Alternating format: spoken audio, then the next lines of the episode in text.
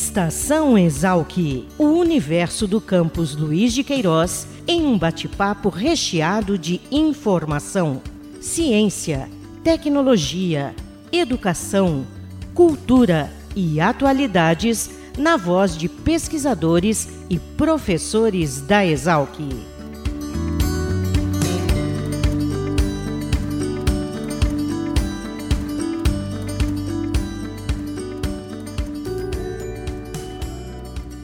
Olá, sejam bem-vindos ao Estação Exalc, o podcast da Escola Superior de Agricultura Luiz de Queiroz, a Exalc, unidade da USP, localizada em Piracicaba. Eu sou Caio Albuquerque e o episódio de hoje está inserido na série que trata das contribuições da universidade na constituição de políticas públicas. Lembrando, claro, que políticas públicas são ações de governo que atendem demandas locais e globais de forma estratégica e sustentável e neste Estação Exalc, a pauta é a qualidade de vida na produção animal. O nosso entrevistado é o professor Irã José Oliveira da Silva, do Departamento de Engenharia de Biosistemas. Tudo bem, professor Irã? Obrigado por nos atender. Boa tarde, Caio. Muito obrigado e parabéns pelo trabalho. E é muito bom a gente estar disponibilizando isso para toda a sociedade.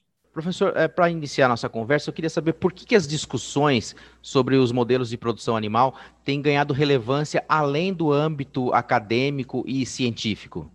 Caio, na verdade, é, os modelos de produção eles acabam é, historicamente vindo de um processo extremamente produtivista, produção a qualquer custo. Na atualidade, se discute muito hoje a qualidade do alimento, a origem do, dos alimentos e como esses alimentos foram produzidos, no caso, se oriundos de produtos de origem animal, qual foi a forma em que esses animais foram criados. A partir daí, surge então a questão do. Isso, a partir daí, eu estou dizendo para você, em 1965, um, um, livro publicado pela Ruth Harrison sobre Animal Machine, a máquina animal de produção como e foi por um grupo de jornalistas que mobilizou aí essa atividade da sociedade na época, como que os animais eram produzidos como se fossem máquinas. Isso começou a mobilizar alguns nichos da população em questionar a qualidade de vida dos animais e principalmente o bem-estar animal.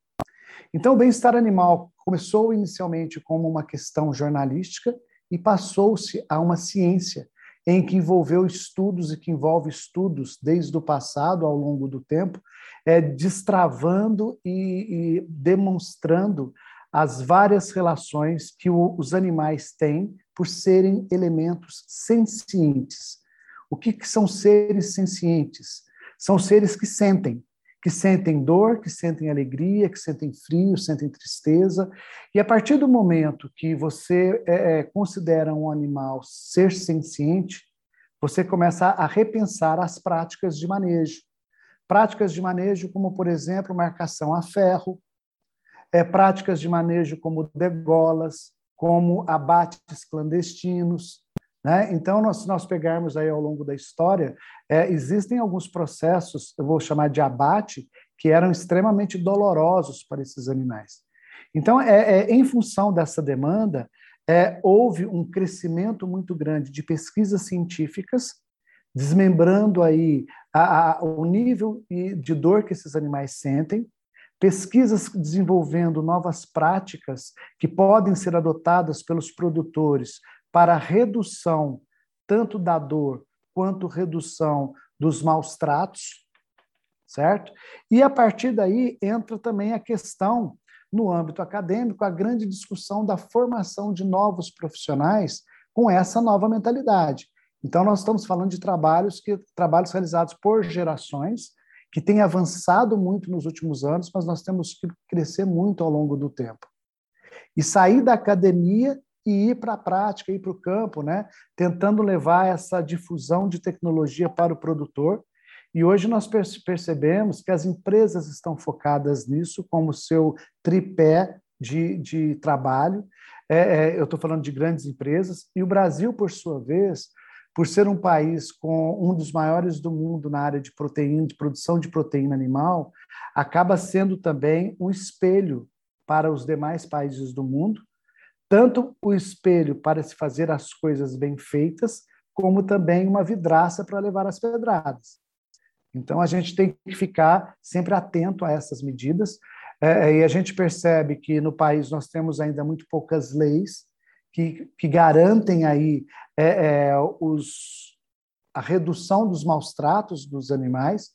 É, por outro lado, o Brasil ele é signatário da organização da OIE, é, é, que é a Organização Mundial de Saúde Animal, no qual nós seguimos aí alguns parâmetros e algumas medidas é, para serem adotadas, para serem difundidas nos produtores, e enquanto sejam estabelecidas as nossas instruções normativas. E aproveitando a última parte da fala do senhor, com relação às leis, né? Eu queria saber assim qual é a, a importância, a relevância, enfim, de termos ou de desenvolvermos, né, políticas públicas na produção animal brasileira e qual é a importância disso no papel do Brasil enquanto grande produtor e exportador de matéria-prima animal. É, é eu acho que nós temos é, é, é vários é, vieses que nós podemos estar abordando essa questão. Primeira questão de mercado internacional.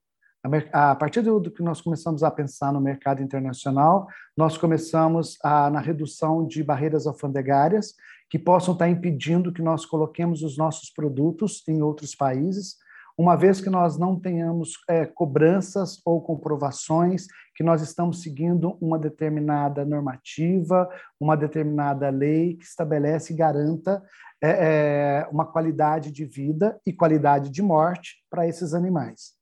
Então, é, do ponto de vista comercial, isso é fundamental no, nos dias de hoje, porque isso passa a ser restritivo é, é, em, algumas, em alguns países, é, inclusive não só é, no, no, aspecto geral, mas nós temos países, por exemplo, que exigem aí que os abates sejam de acordo com as suas religiões. Então, nós temos a questão religiosa envolvida nesse processo. Bom, esse é um aspecto. O aspecto de políticas públicas focadas no produtor rural, no homem do campo, né? que nós temos que estar atendendo os pequenos e médios produtores do ponto de vista tanto de treinamento e de mudança de cultura, mudança daquela cultura que eu havia dito para você que era produtivista, né, para uma cultura que seja é, mais racional. Então, nós defendemos muito a produção animal com os manejos racionais, observando aí, reduzindo os maus tratos e não querendo deixar de produzir, mas que essa produção seja bem realizada é, é, e não simplesmente produção pela produção. E a política, ela acaba ajudando na, na definição dessas diretrizes, né, para que os produtores, seja de gado de corte, gado de leite, suínos, aves poedeiras, aves de corte, é, ovinos, caprinos, sejam balizadas dentro de normativas é, mundiais. Hoje em dia fala-se muito no conceito de saúde única. O conceito de saúde única ele envolve a saúde do homem, do homem enquanto é, é, é indivíduo, enquanto é, segurança alimentar, em, que nós usamos a palavra muito de saudabilidade, a saúde humana. É, envolve a questão do meio ambiente, a questão associada aí tanto ao efeito estufa, a questão de contaminação com os dejetos, a questão de melhor a, a absorção aí de todo esse processo produtivo, não danificando o meio ambiente, e a questão animal, né, relacionada à vida é, deste animal. Então, nós falamos do homem, do meio ambiente e dos animais, pensando todos eles preservar esta qualidade de saúde, e nós chamamos aí de saúde única. Então, a, as políticas públicas, elas vêm para também auxiliar a população, os produtores, os apoios, os auxílios, para que possam estar tá, é, a cada vez mais se adaptando a essas condições de produção. Agora, o senhor coordena aqui na Exalc, e seria interessante a gente partir para esse lado de como é que funciona o grupo de pesquisa que o senhor coordena, como é que esse grupo trabalha e tem colaborado no sentido de desenvolver ou até mesmo aprimorar as políticas públicas em prol dessa qualidade de vida na produção animal? É, basicamente, nós trabalhamos com animais de produção, né? É, é, é aves de corte e aves hospedeiras, suínos e bovinos de leite.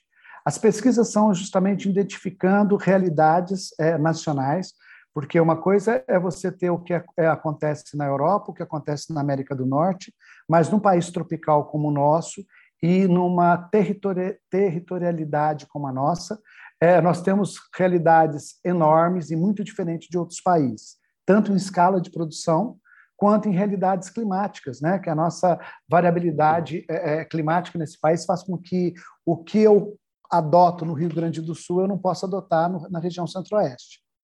Bom, em função disso, nós estudamos essas é, é exigências regionais dos sistemas produtivos, relacionando não só a questão de bem-estar animal, mas relacionando também a questão de conforto animal.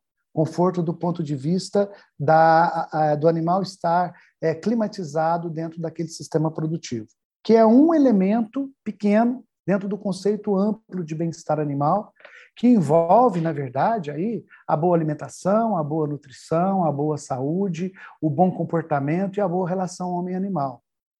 Bom, então essas pesquisas elas acabam identificando os nossos gargalos e muitas das vezes elas servem como referência e ponto de apoio para projetos de lei que estão tramitando no Congresso ou no Senado, inclusive com referências a pesquisas desenvolvidas no país que possam mudar aí as cadeias produtivas. Um exemplo típico, por exemplo, é a lei que saiu nesse último, nesse último ano relacionada a transporte de carga viva. Então, foi baseado em vários dados de trabalhos nossos no transporte de frangos de corte, as perdas produtivas, as densidades de aves por caixa, melhor horário para transportar, cuidados no transporte, o que, que se pode reduzir a mortalidade desses animais que são transportados. E nós temos atuado diretamente no grupo do Ministério da Agricultura, que trabalha com a parte de regulamentação das questões relacionadas a bem-estar animal, focados aí para tanto para exportação, quanto focados também para dar subsídios ao nosso produtor rural.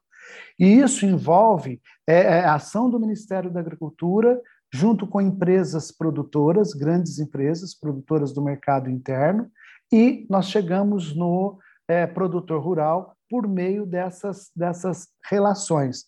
Sejam relações associadas à Associação Brasileira de Supermercados, Associação Brasileira de, eh, de Proteína Animal, Associação Brasileira de Produtores de Suínos, de Produtores de Aves, tá certo? Então, associando o mercado, associando pesquisa e associando o governo. Então, a universidade fica nessa ponte, inclusive é, testando e validando é, alguns, algumas mudanças de métodos, algumas melhorias que nós poderíamos implantar dentro do processo produtivo.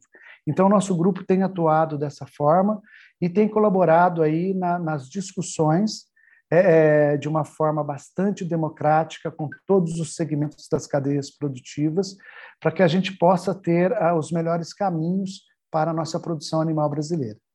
Legal, professor Irã Oliveira, do Departamento de Engenharia de Biosistemas da Exalc, eu agradeço pela contribuição com este podcast. Muito obrigado, Caio. Fica aí a, a, um recado para todos, né? É, que pensemos bastante na produção dos nossos animais. Esse Estação Exalc teve apoio da professora Luciana Duque Silva e da Relações Públicas Luciana Joia de Lima. E eu informo aos nossos ouvintes que no descritivo desse episódio você vai encontrar um link direto para o grupo de pesquisa orientado e coordenado pelo professor Irã. Nós encontramos no próximo episódio do Estação Exalc. Até mais.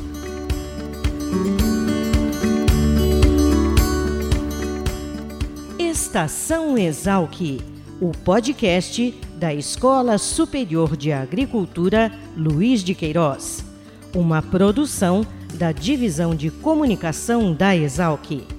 Acompanhe nossa programação pelo site exalc.usp.br.